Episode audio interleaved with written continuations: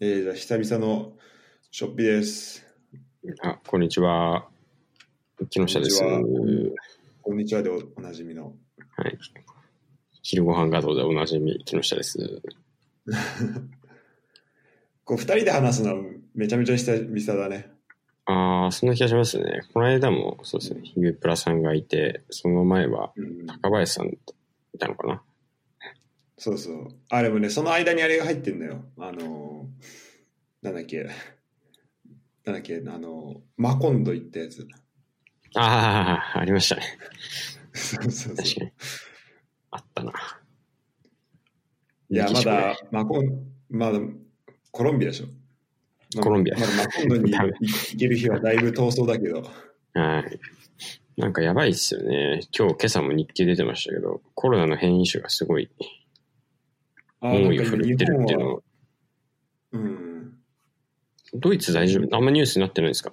日本だと変異種の話ってあんま出てなくて、見つかったぐらいな感じなんですよ、まだ。ですけどあ、イギリスとかやばいっすよね。まあ、海挟んでますけど。ドイツ、ね、なんかその変異種がどうこうみたいな話は、まあ、俺がちょっとニュース追ってないだけかもしれないけど、あんまり聞かないかな。なんかその、ルームメイトと話したりしてても、あんまりその話は出てこないかも。はいはいはいはい。うん。ああ、ドイツはコロナは増えてるんですか？それとも落ち着いてて？ほんとね、俺がほんと着いた頃は、感染者2000人とかだったの、1日。はいはいはいはい。で、俺が着いて1ヶ月ぐらいしたら2万3万ぐらいになってきて、で、クリスマス手前ぐらいに、まあ結構1日5万人とかなる日もはいはい出てきて、って感じなんだけど、1日5万人ってやばいっすね。うんそうだね。え、それな、一その日の感染者数とかじゃないんですよね。新規感染者数がこう5万人ってことさ。そうそうそう、新規感染者数が5万人。やばいな。やっぱちょっと規模違うよね。はい。うん、しかも人口も全然少ないのにさ、全然っていうか日本に比べると少ないのにさ、確かに。日本のなんかまあもちろん増えてはいるんで、あれですけど、うん、よくもまあなんか、1000人超えたらやばいぐらいで、収まってるよなって、ぼんやりと思いますよね。本当そうだよね。うん 今はまだあのそんな爆発的に増え、まあちょっと今増えかけてはいるけど、おあの1万超えたりとかまだしてないのかな？してないですね。だからなんか1000人超えた日が何日か続いて、もうこれはやばいみたいな、過去最高だみたいな。まあ東京都だけの話ですけど、でもほぼ東京が7割ぐらい占めてるんで、そうだよね。うん言うても、はい。だから1200人とかでざわつきが止まんないぐらいですね。なるほど、なるほど。ちょっとまあこれからどうなるっていうので考えると、まあ、まだまだ怖いとこだよね。はいはいはい。そうあでですも感染者ね。一時期7000人ぐらいにはなってんだ。あ、なってんですね。うん。なんかよくわかんないですね。新規感染、トータルってことなんですかね。そう、治ってない感染者数が、ってことなんですか？これは。えっとね、俺が見てるのはさ、日本、えっと、Google の情報だけど、これだと一応新規感染者数が1日7000人とかになってるね。なるほどうん。いやよね。く、本当なんかこの自主自主性に任せて、ここ、よくここまでうまくできてるなと思うけど、うんでもやっぱ、ちょっとアメリカ規模違うわ、一日の感染者。やばいっすよね。なんかどういう層がなってるんですかね。一日30万とかでなってんだよ。うん。累計じゃないんだよ、これ。や、やばくない？いやー、なんか、でもなん、ていうんですかね、アメリカって、例えばですけど、うん。どの辺の層がなるのか想像できないですよね。なんか、まあ白人の富裕層がなってんのか、黒人のなんかこう、ゲットというかダウンタウン的なとこに住んでる人たちがみんななってんのか、うん。そこら辺ってどうなってるんですかね。確まあそこしん、そこ気になりません？なんかちょっと。どっちの方が感染者増えてんのかなみたいな。そうだね。なんか俺、一応その去年さ、ユタに1ヶ月だけいたんだけど、その時に、まあ、できた知り合いとかとちょちょいちょいまあ連絡取ってて、で、まあなんか連絡取ってる範囲だとみんな、なんだろう、そこの周りとかで感染している人とかは、まあいないっぽいんだけど、はい。だからどの層がななってんだろうね。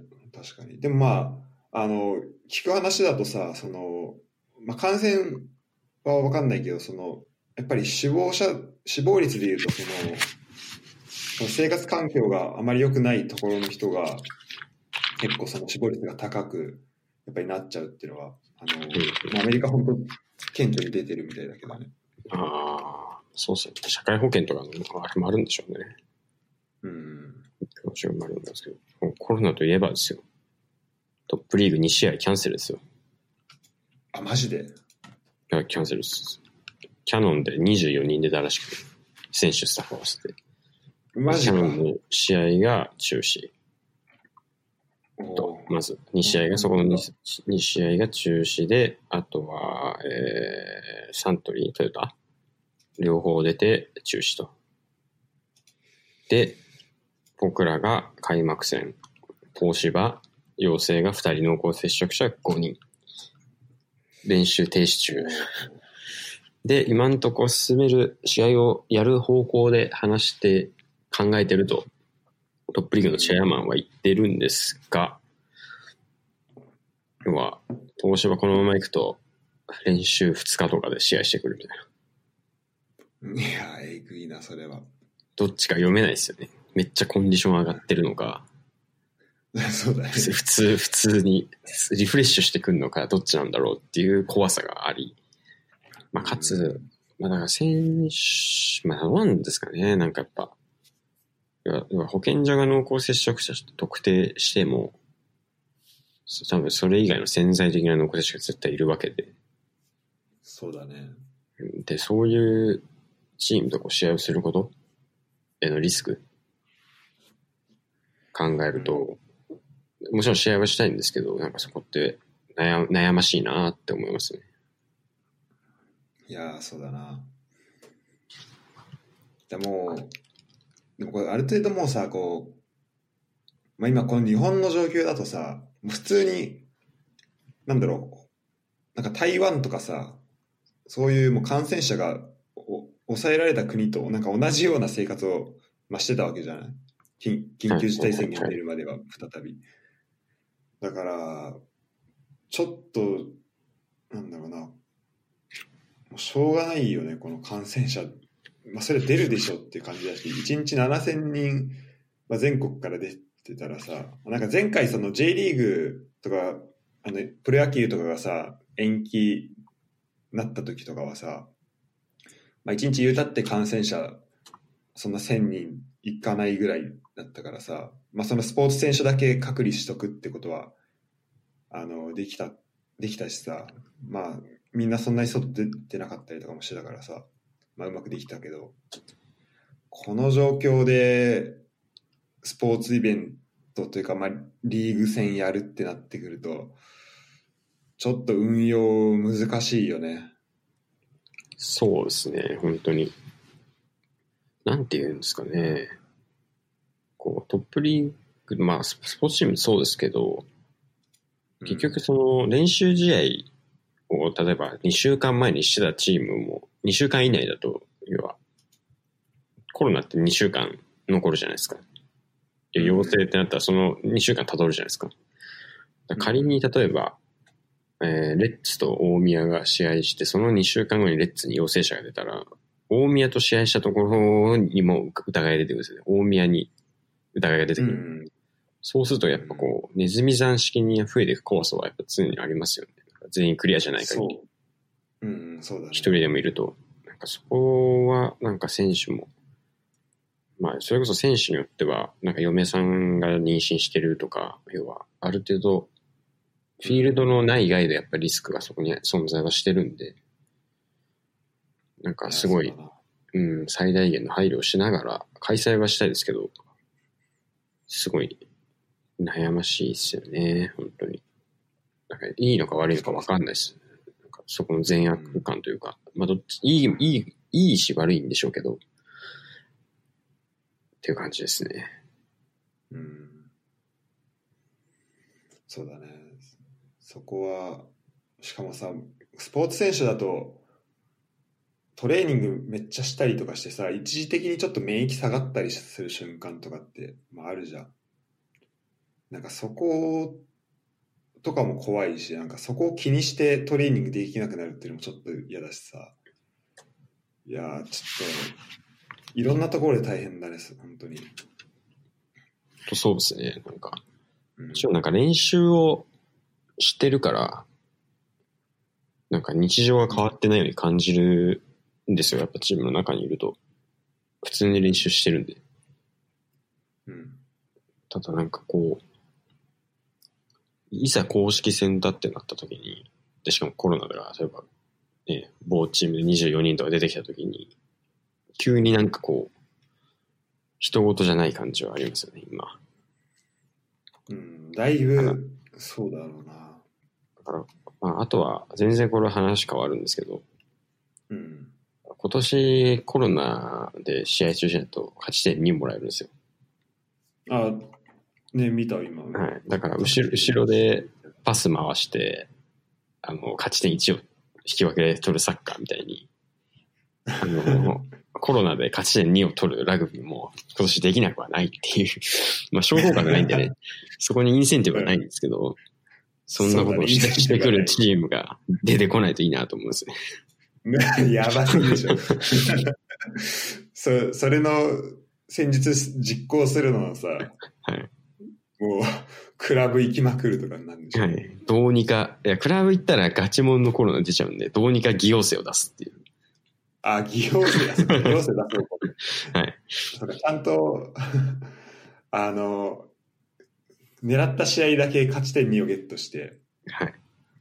で、例えば下の方の、えなんですか、順位が低いチームが、例えば上位トップ4と2試合、2週連続で試合があるとしたら、どうにか偽陽性を出して、キャンセルキャンセルで、勝ち点2を取るって、パワープレイができなくもねえな。すごい、あれだな、闇魔術、闇の魔術だね、それは。はい。あの、錬金す、錬金するんですよ、勝ち点2を。えぐいな。これ面白い。だからそういうのれやる出てこないんですね。大丈夫かな、この、今回は。まあでも、今年、やっぱり開幕節はやっぱまあ、同じレベルのチームと割り当てがやっぱ当た当たってるんで、あ、そうなんだ。ううん。やっぱ見てると、まあもちろん差があるチーム同士もまああるっちゃあるんですけど、基本は同じぐらいでやってるんで、うん。まあそんなことはないとは思うんですけどね。うん。いやまあこればっかりは。まあそれね。そうだね。やっぱり、あ、てか今、これさ、あの、お客さんとかってどうなってんの今？てか、あの、てか、とりあえず、あの、ショッピーを、前回二人で話した時とかはさ、はい。所属が、あ、それ、その時からまあ所属が変わってるわけじゃん。で、それをはいはいどれぐらい、こう話していいのかなっていうのがまずあるんだけど、ああ、まあ別に何でも話していいんじゃないですか、僕は。大丈夫？うん。はい。っていうのをまあ、でツイッターのアカウントでももう言ってるもんね。う、はい、全部出してるんで。オッケーオッケー。まあでさ、ああの、の、うん。お客さんとかってどういうなる予定だったこのトップリーグは？まあ普通にお客さん入れてってもともともと、キャパの50%、あーまたは5000人っていう。で、まあ当面は、はい、キャパの50%でやるっていう話で聞いてるんで、そっかそっか。まあ国立は少なくとも大丈夫だと思うんですよ。まあ、うん一つ言えるのはやっぱ空気感染ないじゃないですか、コロナって。実質、その飛沫感染があるけど。うんうん。だから、なんていうんですかね。そこもいいろいろあるみたいだけど。うん。って考えたときにやっぱスタジアム屋外で50%で空気感染しだしたら、もう電車乗っちゃいけないって話になります。そうだね。シンプル。でもまあそれが起きてない以上、まあ一応50%であれば、かつちゃんとアルコール消、手指の消毒とか。こう、飲み騒い、飲んで騒がないとかを守れば、ね、ラグビーも楽しめるし、安全も守られるのではないのないのでしょうかという、あのー病疫学と素人の僕の意見です。うん。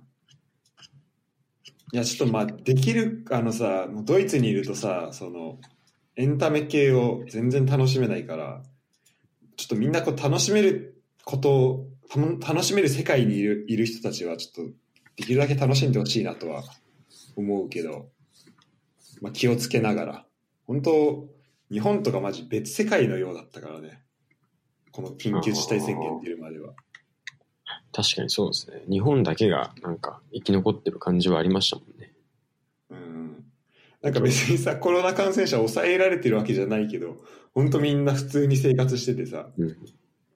なんか緊急事態宣言中も、なんか 別に、なんかテレワークが推進されたぐらいで、テイクアウトとかでおお店やってるし、あんまりなんか、なんていうんですか、日常が消えた、まあ消えましたけど、そこまで消えた感じはしなかったですよね。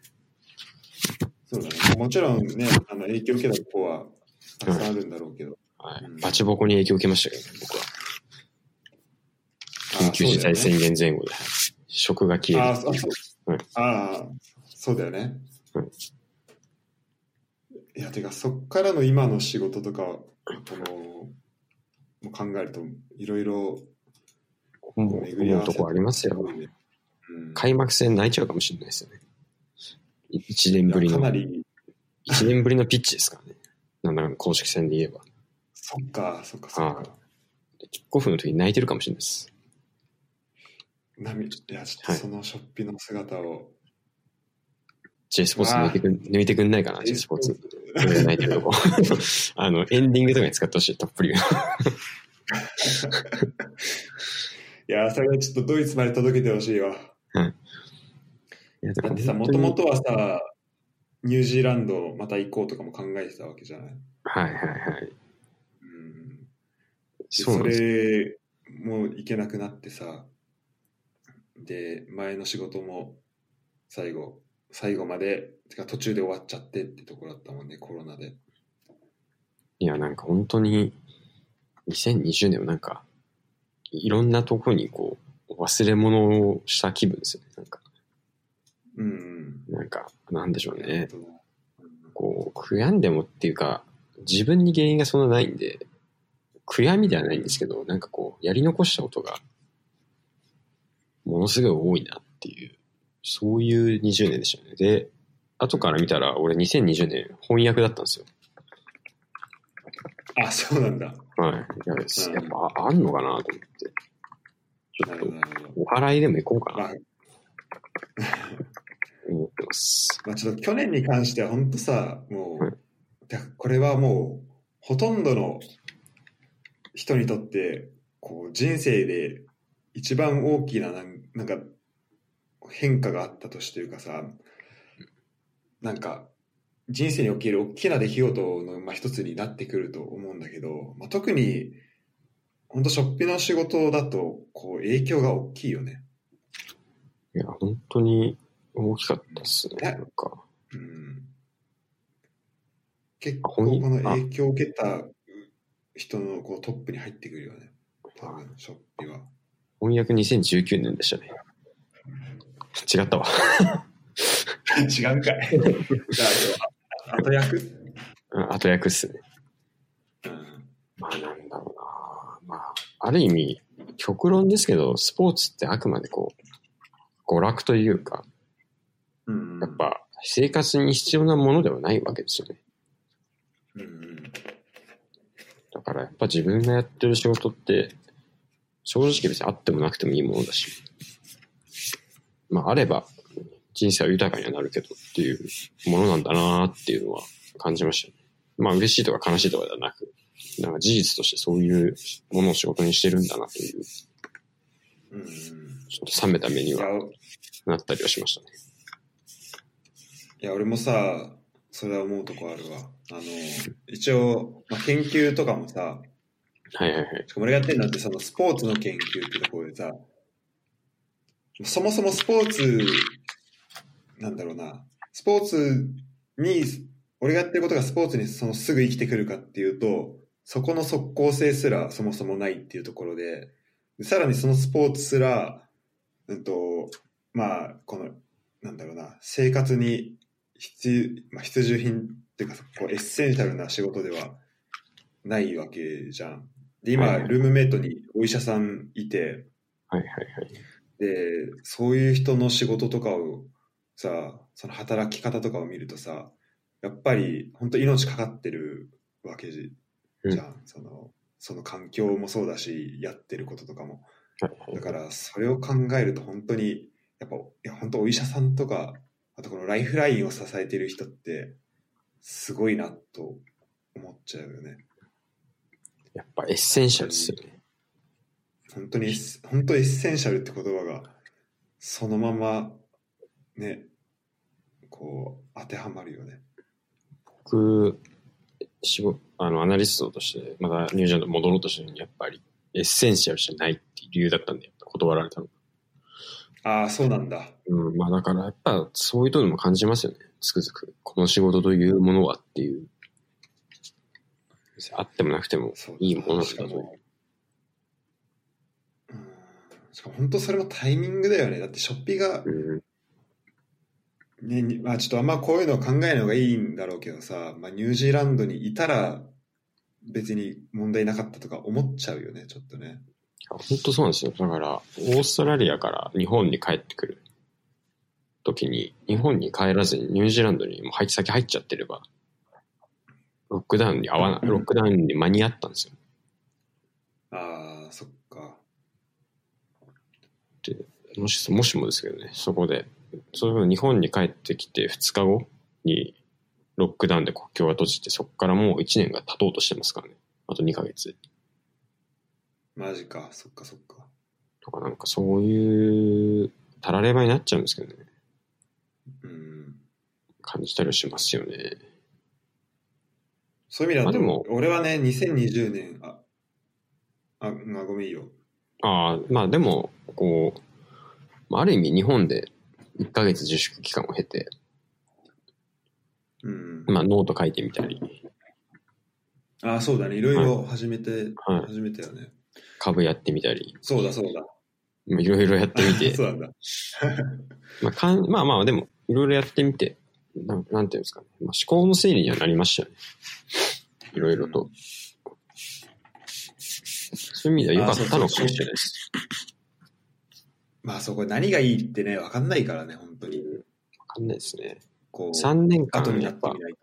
はい、ほん本当、す。振り返ってみれば、2017年から20年まで4年間、なんかこうバタバタバタバタしてたんで、振り返ってみると、あそこで一旦半年ぐらい、無職期があったのは、まあ良かったのかなとか思いますよね。やっぱり、うん。脳みそとかも覚えるのに睡眠が大事だっていうじゃないですか。寝てる間に思考が整理されるみたいな。うんそういう意味でこう使わない、頭使わない時期というか、休ませるというか、そういうインプットの時期というか、なんなんていうんですかね、こういろいろ4年間得たものをちょっと一旦寝かせる時期が挟まったのは、すごい良かったなって、ちょっと試合やっぱ近づいてきて、うんまあ、また対戦相手の分析とかしてる中で、まあなんかあの期間があったから、ちょっとラグビーが見れるようになった気がするとか思ったりしましたね。うん。なんか、そう今までもさ、こう、まあ、インプット、アウトプット含めていろいろできてたわけじゃない？でも、この、あの期間、まあ俺もさ、そのやることなかったりとかっていうのはあったんだけど、なんか、こう自分の内側と結構俺は、なんか自分の気持ちとかとすごいこう、なんか向き合えた期間だったなっていう気がしてて、で、自分が今持ってるものとかやっぱりすごい整理できた期間だったから、それはすごい良かったし、あの、ある意味では。いや、本当そうですよね。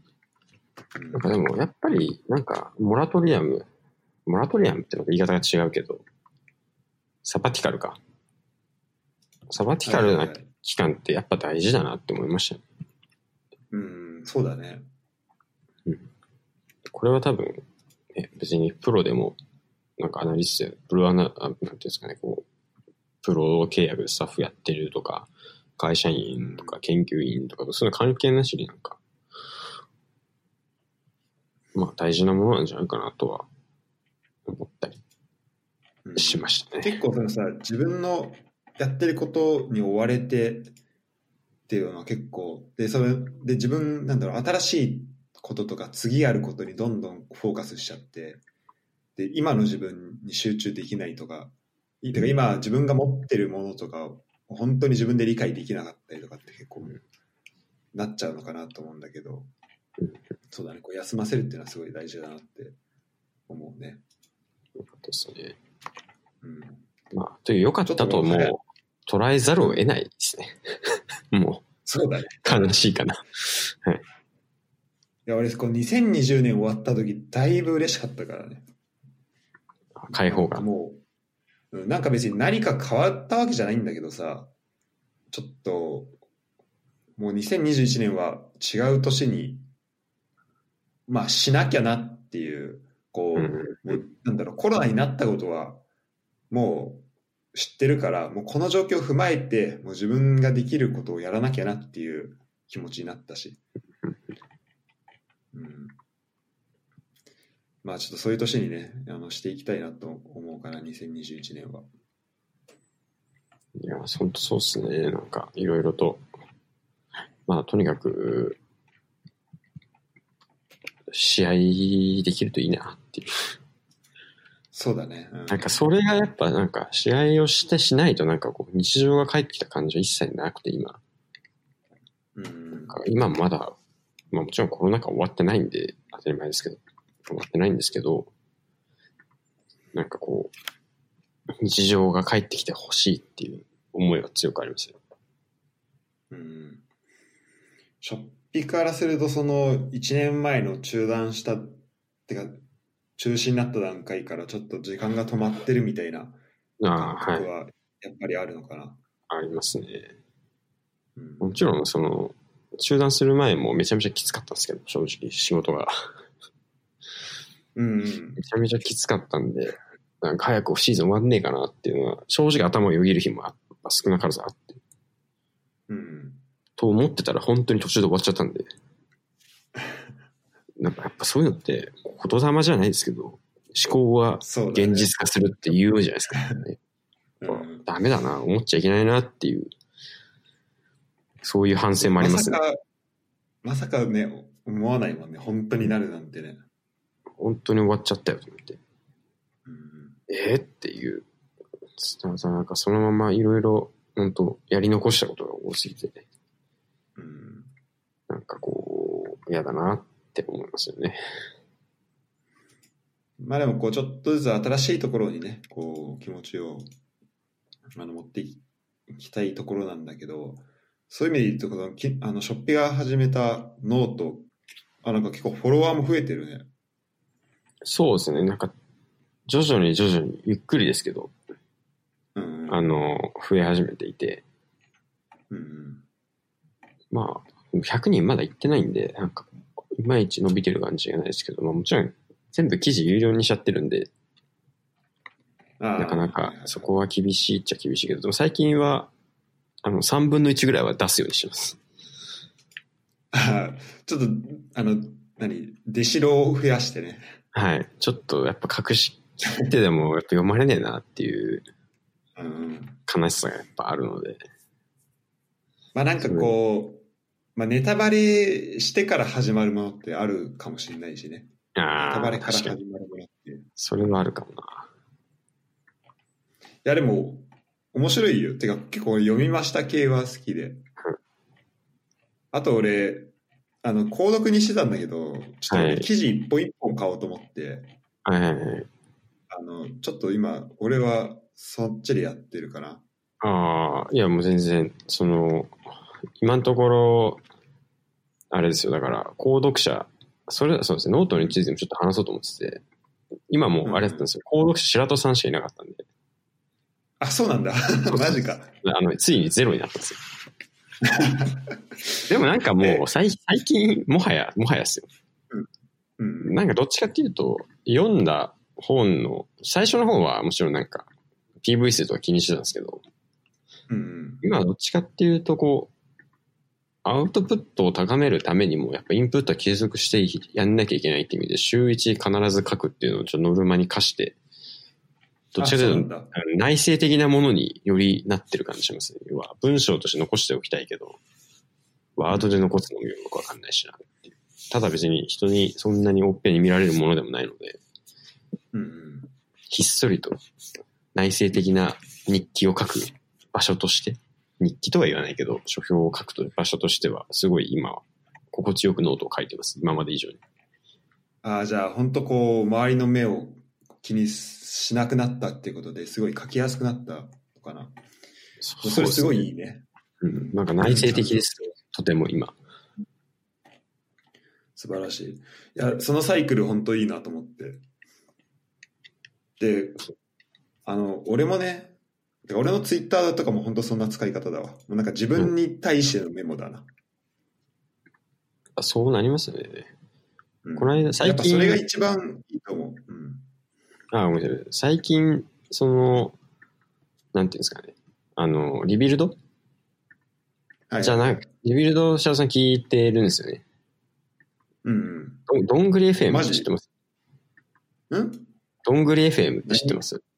どんぐり。ロング FM? どんぐり、どんぐり。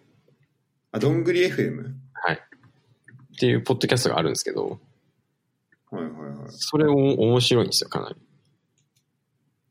面白くて、その中に、えーあの、なんかう、んさっと、さっと始める、ずっと続けるっていう回があって、4 420 ぐらいで。で、多くの人はまず、その、始めることができないと。うん。で、その、要は筋トレと同じだっていう話をしてて、筋肉つきすぎちゃったらどうしようってやる前から言うやつは、筋肉がそんな簡単につかねえと。だからノートとかもブログとかも同じで、なんか100記事書くにはとかじゃなくて、まずはやれと。うん。そんな簡単に書けねえからと。だから、ある意味、さっとまず始めると。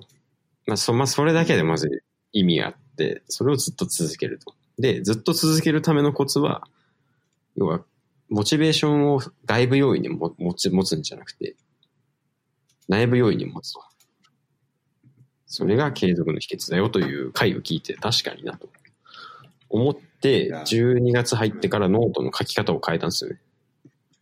あ、それきっかけだったんだ。はい。今までは一冊で2000字以上っていう、読んでもらうために書いてたんですけど、うん。そんなに書くこともねえしなっていう、正直2000字もと思って、今、だいたい1週間で読んだ3冊、要は、どんどん溜まってっちゃうんですよね。アウトプットがめんどくさくて、あの、2000、1冊で2000字とか書いてると。うん。なるほど、なるほど。で、今は3冊まとめて書く、変えたら、思いのほか、いい感じですね、それが。いや、その方向転換すごい良かったんだね。でも、これ一本だけ、ちょっと今発見したけど、はい100年の孤独、あらすじ完全解説ってやつ、これ、2980円、めっちゃ。いや、あのーそれは、気になるな。それはですよ、あの、それ読めば100年のことを読んだことになります。ってぐらい、ああの、あれ、あらすじがいい意味ないんですよ。100年の孤独って正直。そのうん一族の100年の歴史なんで。うん。なんですけど、まあ、それを読めばうん読んだ気にはなれるよという。あ、でもこれ、一応無料公開もしてるんだ。うん、どれですか？え、あらす、100年、あ、ん？俺これなんでこれ読めんだ？これ無無料公開してる？この100年の孤独。100年の孤独は、あ、あれだ、あの、多分、初期の方に、あの、マガジンのテント線に入れてて、多分、シャツさんそれ購読してたから多分、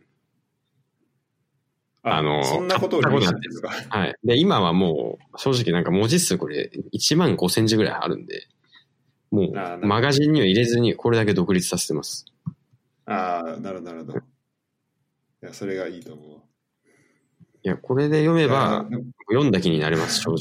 それぐらい、もう超、超丁寧に、今節丁寧にあらすじ説明書いてるんで。マジか。じゃあちょっと読んでみるわ。読んだところで、いやもそのうん。読んだところで、わかんないっていうのが100年の孤独なんですけどね。元も子もないですけど。なるほど。じゃあ、このこ解説、本、本書を読んで、わかんねえなと思って、ショッピの読んで、わかんないなかったつもりにはなれるけど、そうですよ。もともとあらすじが意味をなしてないんで、100年の孤独は。うんその全体というか俯瞰する文学であり、同時に些細な表現を楽しむ作品なので。うん。とはいえ、ちょっと、あの、これだけは、あの、いる、毛色が違うんで、完全に別ジャンルで、あの、サムネも色分けてます、だから。あ、そっかそっか、そう、サムネも、これ自分で作ってんの、サムネ。自分で作ってます、これ。本当だ、違うね。なんかちょっと高級感を出してるね。高級感が出てる。ちょっとあの、読んだ気分になれる。ちゃんと。うん、本当だね。うん。まあ、サムネを、それこそ、ちゃんとやれば、PV 数増えるのかなと思ってみて、やってみたらうん、全然変わんなかったんで、なるほど。まあでもダメだな。まあでもそこもさ、さっき言った言ったことにつながると思うけどさ、まあ、とりあえずやってみて、で、それがどうなるかっていう、この試行錯誤ができるっていうことがやっぱ楽しいんじゃないかなって思うんだよね。この、なんか自分で何かを書いたりとか作ったりすることって。いや、本当そう思いますね。で、たまに人からフィードバック来たりとかしてさ、で、俺もなんかさいこのポッドキャストとか最初、なんか、どういうスタンスにしようっていうのはずっとあったんだけど、なんか、こう、撮る側がすごい楽しかったりとか、あと俺がなんかこう試行錯誤しながら、なんかできれば、もうなんか誰が聞いてるとかそんな考えなくてよくて、こう、毎回、こう出てくれる人と一緒に楽しめればいいかなっていうのは結構今あるかな。いや、本当そう思います、僕も。うん。なんかその、早くやっぱ文章を書く。もともと文章上手くなりたいっていう、なんかところであって、その試行錯誤が僕は今楽しいですね。なるほど、なるほど。で、最近気づいたというか、あの、ある人の記事を、ノートを読んで判明したこと、すごいためになる記事があったんですけど、はい、なんか編集者の竹村俊介さんっああ、俺、ていう俺もその方人のね、うん。ノートをフォローしてるんですけど、すげえ画期的なこと言ってて、この間、もうつい先日なんですけど、どうやったら早く書けるかと、文章を。うん。翔さん何だと思います？早く文章を書く。えー、なんだろう。箇条書きとか？とりあえず、とりあえず書く。まず書く。そう思うじゃないですか。うん。あの、Google の音声入力です。あ、そういうこと？あ なるほどね。で、だから、その、今考えてるのは、なんかノートで僕も書いたんですけど、過去に書評というかうんまとめて書いてたので、あの、なんだっけな本の名前がね、あ新しい文章力の教室っああ、はいはいはいて。いうのを読んで、それ結構良くて、うん。あの、要は、まずその、大枠をちゃんと作りましょうねっていううんところで、あとはその遂行、字面を遂行してみましょうっていうところなんですけど、要は音声入力で、とりあえず過剰書き的に全部ベーって喋った後に、その大枠に合わせてその順番変えて、あと文章ちゃんと遂行すれば、0から2000字書く必要ないじゃないですか。そうだね、確かに。じゃなくて、もう2000字あるのを並び替えれば終わりっていう。うんでもやればアウトプットのなんか量がすごい上がりそうな気がしてて、最近ちょっと試してます。って言っても、まあ来週のノートからですけど、来週のノートからちょっとそれを反映させてますね。おお。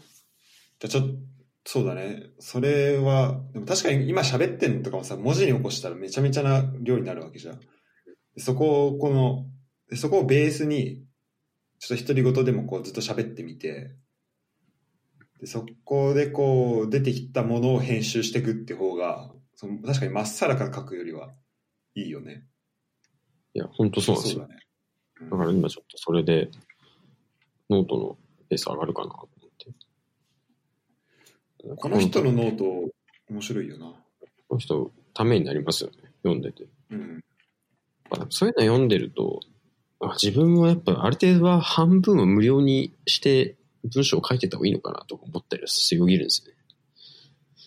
まあもちろん読んでもらうことが目的にはなっちゃいけないんですけど、多分自分にとっては。うん。